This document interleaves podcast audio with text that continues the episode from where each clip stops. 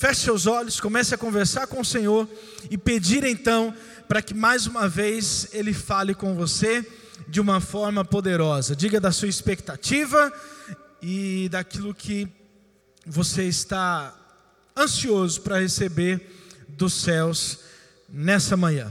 Pai amado, muito obrigado a Deus por esse tempo precioso. Muito obrigado a Deus já pela palavra que vai ser revelada e trazida aos nossos corações.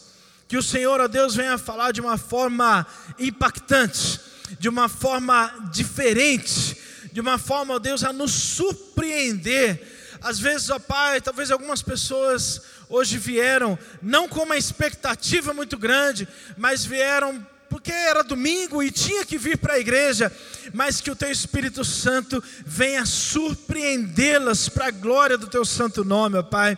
Traga, ó Deus, uma palavra de alinhamento e de direção, é para a glória do teu santo nome que nós clamamos, em nome de Jesus, e a igreja diz: Amém. Aleluia. Tema de hoje: avaliar, recalcular e prosseguir.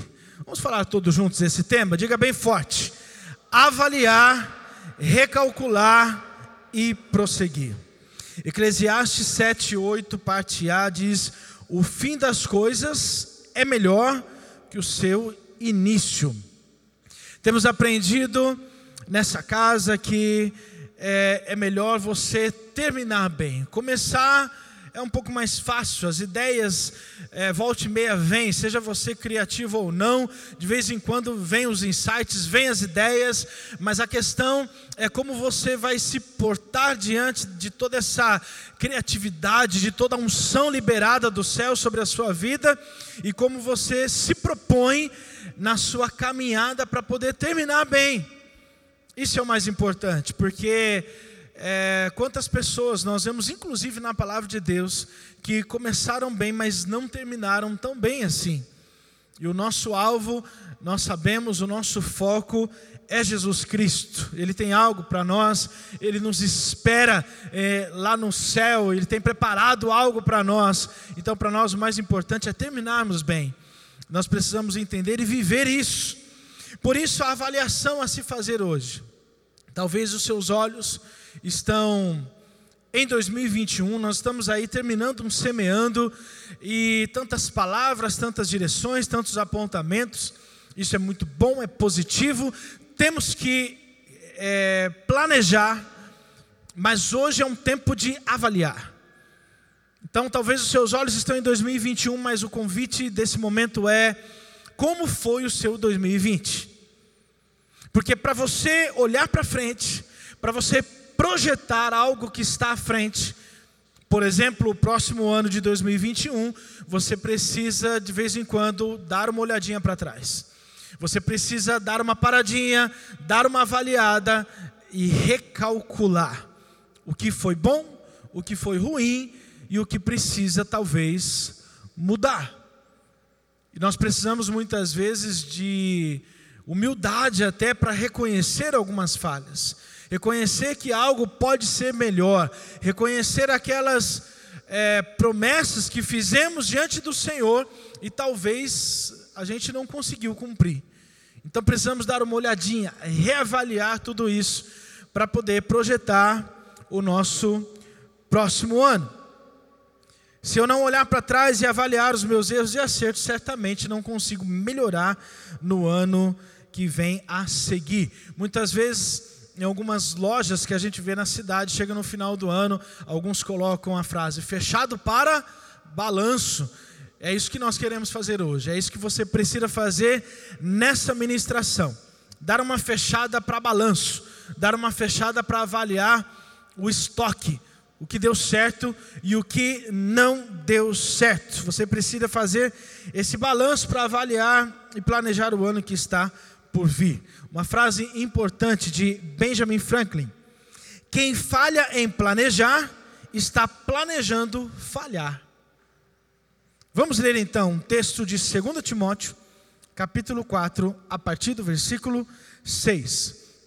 Estamos baseando nesse texto nas palavras do apóstolo Paulo, que aqui já está no fim da sua vida. Ele diz assim: Eu já estou sendo derramado como oferta de bebida. Está próximo o tempo da minha partida. Combati o bom combate, terminei a corrida, guardei a fé.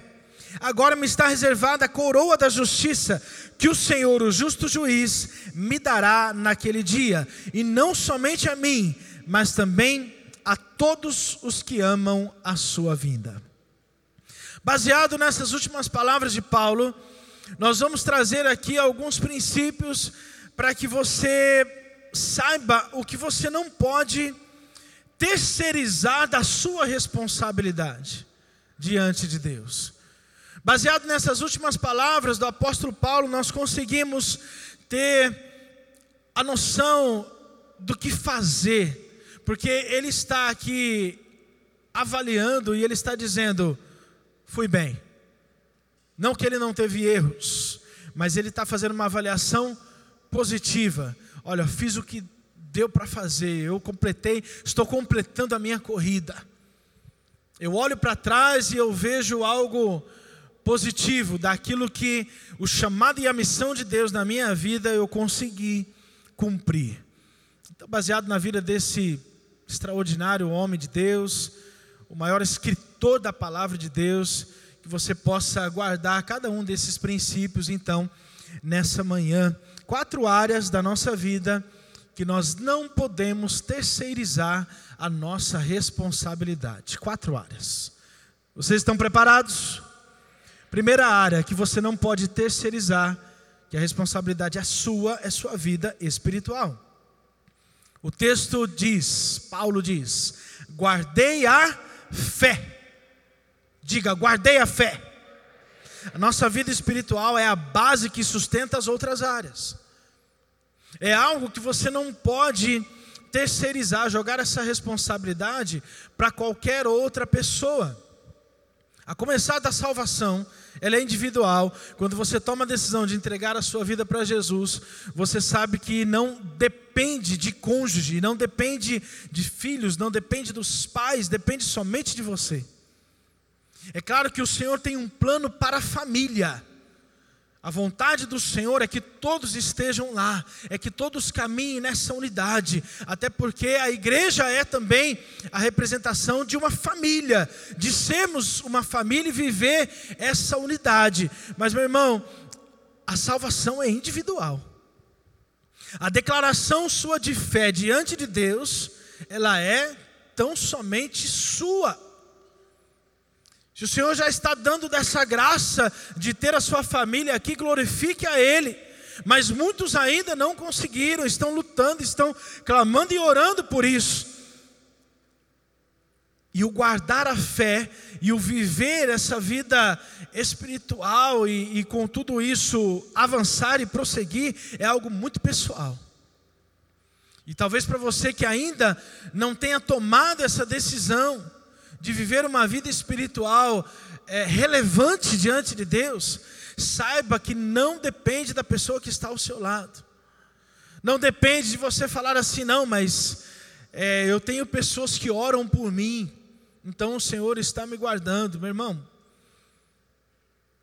Talvez até o Senhor, em toda a sua soberania, graça e amor, realmente está, esteja permitindo que muitas bênçãos estejam aí respingando na sua vida, pelo transbordar da pessoa que está ao seu lado, mas o melhor de Deus para a sua vida depende só de você, diga amém. Só depende de você. Você não pode terceirizar a sua vida espiritual, aquilo que o Senhor quer realizar através também da sua vida, e dentro dessa vida espiritual que nós não podemos terceirizar, nós lembramos de alguns pilares importantes. Pilares de sustentação, especificamente da vida espiritual. E um deles, por exemplo, é uma vida de jejum. Nós, como igreja, temos entendido a importância de termos uma vida poderosa de jejum. Nós vemos isso como um princípio da palavra de Deus. A palavra nos ensina sobre o jejum, fala da importância do jejum. A palavra fala que Jesus jejuou, homens de Deus jejuaram, o próprio apóstolo Paulo jejuava. Era uma prática da igreja primitiva o jejum. A palavra ela nos dá embasamento para o jejum. Tem um texto que eu acho muito interessante que está trazendo aqui Atos, capítulo 13, versículo 3, que diz assim: Assim depois de jejuar e orar, impuseram-lhes as mãos e os enviaram.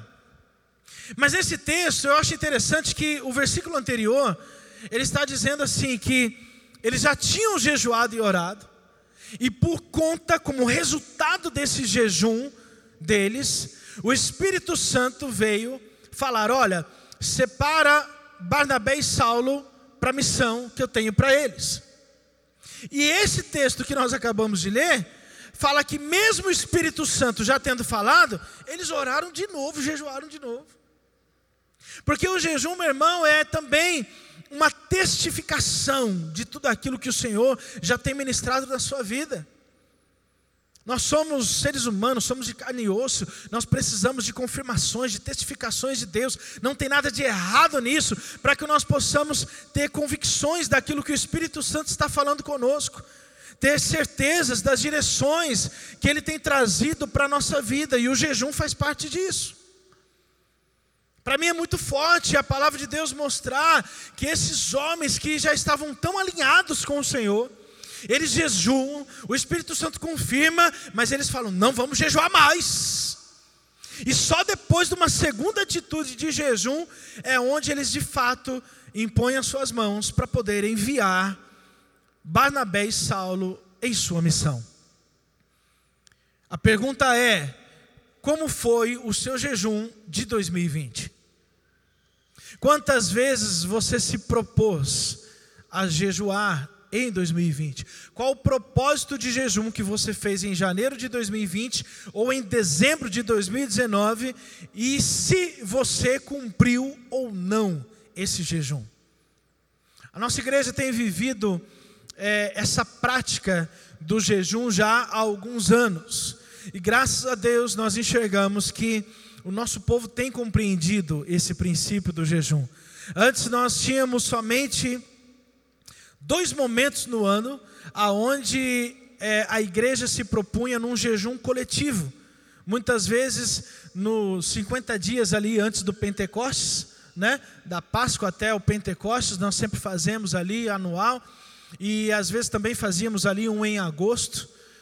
Mas com o tempo foi se tornando uma prática e nós já enxergamos hoje na vida de muitos de vocês pessoas que estão constantemente em jejum. Graças a Deus por isso. Volte e meia, algumas pessoas têm falado, pastor, olha, eu estou jejuando. A gente está de repente num churrasco, e aí vai comer alguma coisa, vai beber alguma coisa. Não, eu não posso, eu estou de jejum. Não, eu não posso, eu, eu não estou comendo doce, eu não estou bebendo refrigerante, eu não estou bebendo suco, eu não estou comendo carne. Graças a Deus, glória a Deus por isso, meu irmão. Então avalie, você foi fiel no seu jejum, você tem tido essa prática do jejum. Eu tenho certeza que se você conversar, com pessoas que estão vivendo a prática do jejum na sua vida, elas vão testemunhar algo poderoso que Deus tem feito na vida delas, por conta da prática do jejum. Se você concorda com o que eu estou dizendo, ou está vivendo isso, dá um glória a Deus aí, para as pessoas ouvirem terem certeza daquilo que Deus tem feito na sua vida. O jejum é uma prática muito importante, tem a ver com a nossa vida espiritual. Algo importante também, pilar da nossa vida espiritual, uma vida poderosa de oração. A marca da nossa igreja, um povo de joelhos no chão, aleluia. Essa precisa ser a marca da igreja de Cristo, um povo que ora. Um povo que ora como prioridade, em primeiro lugar, quando o problema chega, ele não tenta resolver para depois orar, Primeiro ele ora para depois tentar resolver. Diga um amém aí bem forte. Porque quando você ora primeiro, às vezes você nem vai precisar resolver, porque o Espírito Santo já vai ter resolvido por você. Aleluia.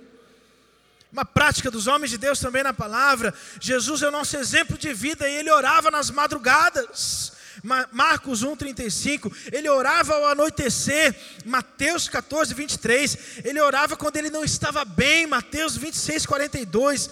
Ele orava antes de tomar decisões importantes, Lucas 6, 12 a 13. Ele orava o tempo todo, meu irmão. Talvez nem precisasse, ele era Deus, né? Mas sabe por quê? Ele queria deixar o exemplo para mim e para você que nós precisamos ter uma marca de uma vida poderosa de oração, uma vida de intimidade com Deus, uma vida onde nós temos relacionamento com o Senhor e conseguimos ouvir todos os apontamentos e direções que Deus tem trazido sobre as nossas vidas. Provérbios 8,17 diz: Amo os que me amam, e quem me procura, me encontra. Que lindo isso. Quem me procura, me encontra. É uma promessa de Deus. Deus está dizendo assim: se você orar, se você me buscar, eu estarei lá. Não é uma dúvida, não é uma incerteza. Será que eu vou encontrar Deus? Não, Ele está lá já te esperando. É só você buscar. Assim como Daniel tem um horário e um local fixo de oração. A palavra diz lá em Daniel 6, de 10 a 13, que ele tinha uma vida poderosa de oração e ele tinha horário e local. Três vezes ao dia, naquele mesmo lugar, ele abria as janelas, voltava os olhos para Jerusalém, mas o que nós entendemos aqui não é necessariamente para a cidade, mas é o lugar da habitação de Deus, aleluia. Então, na verdade, ele estava voltando os seus olhos para o Senhor, mas tinha horário e tinha local. Sabe o que eu vejo? Eu vejo que muitas vezes na nossa vida cristã, nós quando nós iniciamos, conhecemos a Deus, a gente mergulha numa vida poderosa de oração e a gente começa a orar 5 minutos, 10 minutos, 15, 30, uma hora, às vezes chega duas, três horas, e depois de um tempo, a gente faz o caminho inverso, a gente começa a, a voltar e orar menos, porque aí alguns falam assim: não, é, você tem que entender que não precisa de tudo isso, porque é, o que é importante é só estar na presença dele, meu irmão. Vamos tomar um cuidado aqui. Estar na presença do Senhor é, é uma obrigação de todo cristão, amém? Estar na presença e conectado com o Wi-Fi ligado, conectado com os céus o dia inteiro, é uma obrigação do cristão 24 horas por dia. Diga amém de novo. Agora, ter o seu tempo de intimidade, cá para nós, é diferente, sim ou não? É diferente, meu irmão. Você tem o seu tempo de parar, ajoelhar, é só você e Deus. Durante o dia você pode estar conectado, mas você tem que estar prestando atenção no trânsito, você tem que estar trabalhando, você tem que dar atenção para as pessoas, para a sua família. É diferente, meu irmão. Então não vamos cair nesse engano, não. Precisamos voltar em algumas coisas na época que estávamos e que não poderíamos perder a paixão por Ele. Se dava tempo lá atrás, por que, que não dá tempo mais? Se tinha tempo antes, por que, que não tem tempo mais? Será que já estamos assim, tão bem com Deus? Será que já somos tão íntimos assim com Deus? Será que já somos, sabe, tão amigos assim de Deus que não precisamos mais desse tempo? Será que já somos como Moisés, como vimos semana passada? Será que já estamos conversando com Ele face a face, meu irmão? Eu acho que não, porque face a face é lá na intimidade, não é durante o dia, não. Face a face é lá na intimidade. Então vamos voltar um pouquinho para trás, vamos olhar lá no início. Vai lá para sua torre, volta a ter o seu tempo a ter o seu horário marcado, o seu local. Não que o local vai dizer algo diferente sobre a sua intimidade, mas a importância de você ter mais uma vez o seu tempo ali a sós com Deus. Posso ouvir um amém bem forte? O terceiro pilar da vida espiritual, leitura da palavra. Mateus 4,4, Jesus respondeu: Está escrito nem só de pão viverá o homem, mas de toda palavra que procede da boca de Deus. Meu irmão, importância de conhecer e mergulhar na palavra. Nós temos que ter fome e sede da palavra de Deus. Eu não sei, meu irmão, se você já sentiu isso, mas volte e meia vem aquela vontade assim de ler a palavra. Vontade, sabe, de comer a palavra, de conhecer ela mais. Eu sempre sinto assim, sabe, aquela necessidade. Eu preciso conhecer mais, eu preciso decorar mais os textos, eu preciso saber mais aonde se encontram as passagens para poder ter base, para poder conversar com as pessoas. A palavra diz, meu irmão, que o convencimento no coração das pessoas vem através da palavra. Vem através, muitas vezes, do, de quando você libera nas, através da sua boca, da sua língua, a palavra de Deus. O poder não está na sua inteligência, o poder está na liberação da palavra de Deus, que está dentro do seu coração, sobre a vida das pessoas. É isso que vai fazer a diferença quando você conversa com alguém. O convencimento está nisso. Você quer convencer alguém de entregar a vida para Jesus? Não vai ser da sua sabedoria, das suas estratégias. Vai ser quando você liberar a palavra de Deus sobre a vida das pessoas. Você quer colocar no coração de alguém é, não necessariamente a salvação, mas às vezes o convencimento de que ela precisa crescer, de que ela precisa melhorar, libere a palavra de Deus sobre a vida dela. E é por conta dessa liberação da palavra que ela vai se convencer das mudanças que ela precisa ter. A palavra é poder.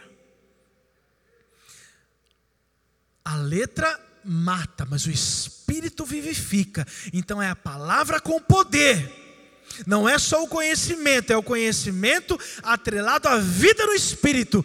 Essa junção, essa unidade transforma a vida das pessoas. Transforma primeiro a sua vida e quando a sua vida é transformada, ela transborda e transforma as pessoas que estão ao seu redor. A palavra ela é poder, temos que viver, temos que mergulhar nesse poder da palavra de Deus, não apenas estudar, mas meditar nela. Jonathan Edwards diz: Não sou eu quem leio a Bíblia, é ela quem me lê. Olha que forte isso. Segunda área da sua vida que você não pode terceirizar, sua vida emocional. O texto de Paulo que nós lemos, ele diz assim: procure vir logo ao meu encontro. Sabe o que ele está dizendo para Timóteo? Ele está falando assim, de bons relacionamentos. Quando eu falo de vida emocional, é, está totalmente ligado com relacionamentos, com pessoas, com comunhão. Como foram as suas emoções em 2020? Como foram os seus relacionamentos em 2020? Como você tratou aí o seu coração com relação às pessoas? Qual o espaço que em 2020 que você deu no seu coração para o perdão. Porque, meu irmão, muitas pessoas têm problemas seríssimos emocionais porque não conseguem perdoar, porque não conseguem liberar perdão, e isso traz consequências emocionais desastrosas. Como está o seu coração com relação às pessoas? Relacionamentos, quanto você tem se entregado nesses relacionamentos bons que norteiam a nossa vida. Paulo está dizendo: Eu tenho tão bom relacionamento com você, meu filho, que eu quero você do meu lado. Ou talvez você, hoje, igreja, está dizendo assim: Eu estou querendo ficar sozinho porque eu não aguento mais viver com as pessoas. Eu quero ficar isolado. Meu irmão, a sua vida emocional um termômetro para você saber se ela está bem é quando você tem bons relacionamentos, pessoas que te ajudam, que caminham junto com você, que você pode falar assim: Eu quero que elas estejam aqui junto comigo, me ajudando, me dando dicas, direções, porque juntos nós somos mais fortes. Então, qual foi o espaço para bons relacionamentos e para a sua vida emocional em 2020, para você avaliar e colocar no seu planejamento algo diferente em 2021 sobre o que será da sua vida emocional nesse próximo ano. O caminho de uma vida emocional saudável passa por bons relacionamentos. Terceira responsabilidade que não podemos terceirizar: saúde. O texto está dizendo aqui, Paulo está dizendo: quando você vier, traga a capa que deixei na casa de Carpo. Aqui a ideia dessa capa é que ela era uma capa especial que protegia contra o frio, estava chegando o frio e ele queria se proteger. O que ele está dizendo aqui é: eu estou preocupando com a minha saúde, então me ajuda aí naquilo que você pode me ajudar. Meu irmão, a preocupação com a saúde é algo real. É algo necessário. Você tem ouvido também desse púlpito já há, há um bom tempo falarmos mais sobre isso, porque até algum tempo atrás, na igreja, parece que a gente ignorava esse assunto, ah, porque a fama do cristão é assim. É, essa frase eu vou dizer agora, ver se você reconhece. Crente não bebe, mas come que é uma beleza, hein? Quem já ouviu isso aí? Crente não bebe, ou pelo menos não era para beber, né? mas come que eu vou te falar. E aí, meu irmão, virou uma frase assim, que é isso aí, todo mundo dá risada, e aí parece que nós esquecemos que naquela lista enorme de pecados que a palavra traz, tem um lá no meiozinho que está falando assim, glutonaria. Irmão, isso é pecado. Não existe pecadinho e pecadão, amém? Existe diferença de consequências dos pecados. Isso tem diferença. Né? Tem alguns pecados aí deliberados que têm consequências piores do que outros. Mas não existe diferença entre pecado. Eu vou falar mais uma vez, que o Espírito Santo toque teu coração aí, assim como tem tocado no meu. Não estou falando, não estou me colocando fora, não, viu? Eu estou dentro dessa história aí. Glutonaria é pecado. Precisamos abrir os nossos olhos, igreja. Tem algumas questões na nossa vida cristã eu vejo muito claro, Deus tem ministrado muito na minha vida. Tem gente que vive aquele evangelho assim, é, eu esqueci a palavra certa, mas aquele evangelho que, é assim, não, se é da vontade de Deus, não adianta eu fazer nada que, que vai acontecer. Tipo assim, o dia da minha morte já está escrito, então eu posso fazer o que eu quiser, posso comer o que eu quiser, posso não cuidar da minha saúde, que o dia que é para eu ir, Deus vai me levar. Meu irmão, eu não acredito nisso. Eu acredito que você é responsável pelas suas ações. E se você não cuidar da sua saúde, você vai antes do tempo que o Senhor queria que você fosse. Isso é muito sério. Você precisa se cuidar, meu irmão. Deus tem algo para fazer lindo na sua vida, você tem ouvido isso também direto desse púlpito. Ele quer te levantar de uma forma poderosa para você ser influente para você abençoar outras pessoas, para você viver muito nessa vida de bênção, não só para você, mas para poder ser canal na vida de outras pessoas. Mas se você não ajudar, você vai antes da hora. Assim como a decisão, por exemplo, da nossa vida emocional, do nosso casamento, quem que eu vou escolher, quem vai casar comigo, tem gente que fala assim, não, é, é, já é certo, é aquela pessoa e acabou, meu irmão, se você não se mexer para poder casar com a pessoa certa, escolher do jeito certo, você vai errar também. E não coloca Deus no meio do seu erro, não. Isso é muito sério. Quem está que tá entendendo o que eu estou falando aqui? O cuidado com a sua saúde é uma responsabilidade sua. Não terceirize nem para Deus. É responsabilidade sua isso. Deus tem ministrado na nossa vida. Vou falar algo de bom aqui. Os pastores estavam brincando hoje, né? Falando nesse ponto aqui. Quem que de púlpito hoje iria Claro que nós estamos brincando, tá, gente? Mas quem queria mentir de púlpito hoje para não falar que estava fazendo nada certo na área da sua saúde? Eu não vou mentir, não. Vou falar um, um projeto aí que esse ano eu cumpri. Já fazia uns dois anos que eu estava colocando no papel, de verdade, os dias, a quantidade de dias que eu queria fazer exercício físico durante o ano. Se eu não me engano, esse foi o terceiro ano que eu fiz esse exercício. Os dois anos passados eu não tinha conseguido atingir. Esse ano eu consegui. Dá um glória a Deus aí pela minha vida. Aleluia.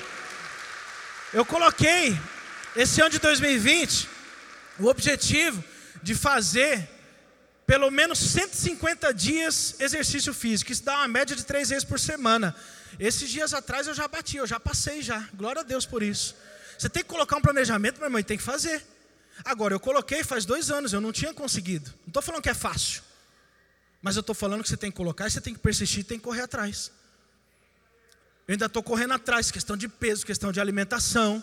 Agora, primeiro você tem que compreender o que é certo, o que é errado, o que é pecado, o que não é, e começar a se mover em direção à mudança.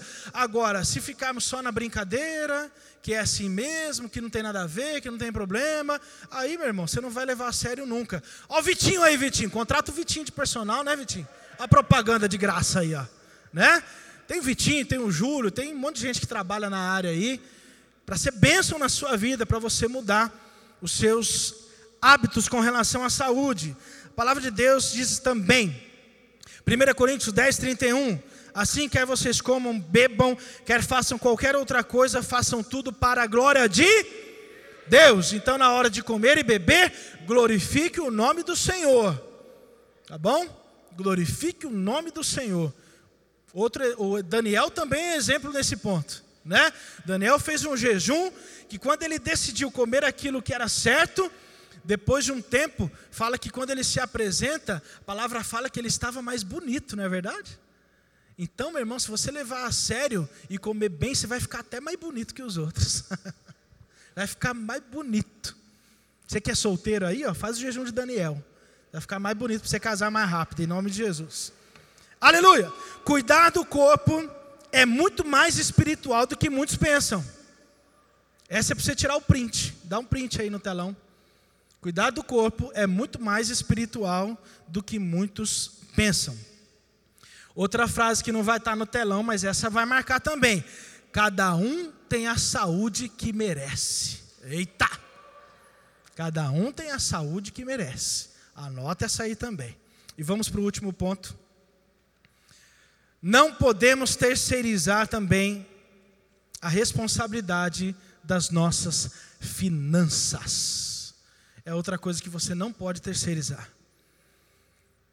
O texto diz: Está me reservada agora a coroa da justiça. O original aqui está falando ah, de agir corretamente, amplamente, de estar em conformidade com a vontade revelada de Deus em todos os aspectos. Dentro da questão de finanças, nós podemos enumerar questões, por exemplo, sobre o trabalho. Meu irmão, presta atenção: trabalho não é maldição, trabalho é bênção. Tira isso do coração. Tem gente que fala que trabalho é maldição. Não é. O trabalho entrou no mundo, Deus mandou Adão trabalhar antes do pecado entrar no mundo. Leia lá a Bíblia. Já tinha o trabalho, porque é mandamento do Senhor. E olha só que texto forte esse aqui. Segunda Tessalonicenses 3:10. Quando ainda estávamos com vocês, nós ordenamos, ordenamos isto. Se alguém não quiser trabalhar, também que não você não quer trabalhar, então tudo bem, mas também não come. Já resolve o problema da glutonaria, né? já no trabalho também já não come, já emagrece. Meu irmão, trabalho é bênção de Deus. Nós temos que entender, esse trabalho é bom, trabalho dignifica o homem. Agora, trabalho também é aprendido. Tem gente que não aprendeu a trabalhar, aí agora fica difícil, né? Mas é algo também que precisa aprender. Então, pais, vocês que estão com um filho pequeno aí, já começa do jeito certo. Tem que ensinar o filho a trabalhar. Trabalho é algo que se aprende. Normalmente pessoas que são trabalhadoras, que viveram uma vida inteira aí de dedicação de trabalho, que não consegue até chegar na hora da aposentadoria, não consegue parar de trabalhar, né? É porque viveu a vida inteira, sabe por quê? Porque aprendeu quando era pequeno. Porque aprendeu quando era adolescente. Agora você deixa passar a adolescência inteira, deixa passar parte da juventude para ensinar seu filho a trabalhar, depois vai ter dificuldade. Aí vai ser difícil mesmo. Mas guarda no coração, trabalho. Sobre a área financeira, ainda, fidelidade nos dízimos. Meu irmão, o dízimo não é seu. O dízimo não é seu, o dízimo é do Senhor. Quando você faz a conta, eu recebo X salário e tiro os 10%, vou dar um exemplo aqui, dois mil reais. Então você tira lá 10%, ficou 1.800, o seu salário não é 2.000, o seu salário é 1.800, porque 200 não é seu, diga amém aí. A fidelidade nos dízimos, lembra que a fidelidade é fruto do Espírito, o Espírito Santo está dentro de você, então você consegue sim. A fidelidade é fruto do Espírito Santo, então seja fiel ao Senhor. Generosidade. Provérbios 11, 25: O generoso prosperará, quem dá alívio aos outros, alívio receberá. Seja generoso. A generosidade, ela é além dos dízimos. Dízimos é obrigatoriedade, é do Senhor, não é seu. Generosidade é aquilo que vem a mais, é aquilo que Deus coloca no teu coração. Qual o tamanho da sua generosidade? Na área financeira que eu estou dizendo, de novo a pergunta: como foi o seu 2020? Você foi fiel nos seus dízimos em 2020? Você foi generoso nas suas ofertas? Você foi fiel naquilo que você se propôs? É, por exemplo, na sua oferta para a ABAC, você ouviu falar da ABAC hoje, está aí para você renovar sua mensalidade. Você ouviu o pastor Diego diz, dizendo hoje é, do quanto que a nossa igreja, é, é, poucos membros são fiéis na mensalidade da nossa ação social, da sua ação social da sua igreja, ação social. Será que você de repente não se comprometeu com a BAC ano passado, ficou firme até junho e depois parou? Qual foi a sua generosidade durante 2020? Importante também na área das finanças, parece lógico, mas tem que falar: gastar menos do que ganha. Meu irmão, você ganha dois mil, você tem que gastar até dois mil. Aí você usa o crédito, porque eu tenho crédito. Eu, parabéns para você, todo mundo tem. E o banco adora que você tenha crédito também. Que aí você abusa dele, aí vira uma bola de neve, já já você não aguenta mais. Um princípio básico, simples da sua vida financeira. Só gaste daquilo que você tem, menos daquilo que você ganha. Não é simples? Vamos colocar em prática esse princípio. E em último lugar, ainda sobre finanças, você precisa ter um orçamento, você precisa anotar, meu irmão. É um princípio também muito básico, mas a gente vê muitas pessoas errando, sabe por quê? Porque elas não têm noção de como é a própria vida financeira. Não tem noção. Alguns que eu tive oportunidade no meu escritório de falar, vamos anotar? A pessoa foi lá, vamos, anotou, maioria ou todos que nós fizemos esse exercício, olhou para mim e falou assim: Pastor, eu assustei, eu não tinha noção do que eu mesmo gastava. Esse é um exercício muito importante para que você possa ter uma vida financeira que agrada o Senhor. Para que você possa entender que esse princípio da vida financeira, você não pode terceirizar, ninguém vai fazer por você. O próprio Deus, como eu disse, ele deixa essa responsabilidade nas suas mãos para que seja, seja resultado das suas próprias decisões que você toma diariamente. É tempo de avaliar, recalcular, para que possamos prosseguir. Essa é a ideia da mensagem de hoje. Você teve a oportunidade de avaliar, meu irmão, quatro áreas da sua vida.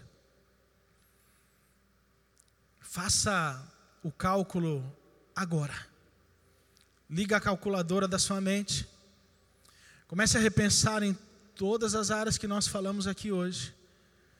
E comece a tomar as decisões para o ano seguinte, para que você possa conseguir prosseguir a partir de hoje.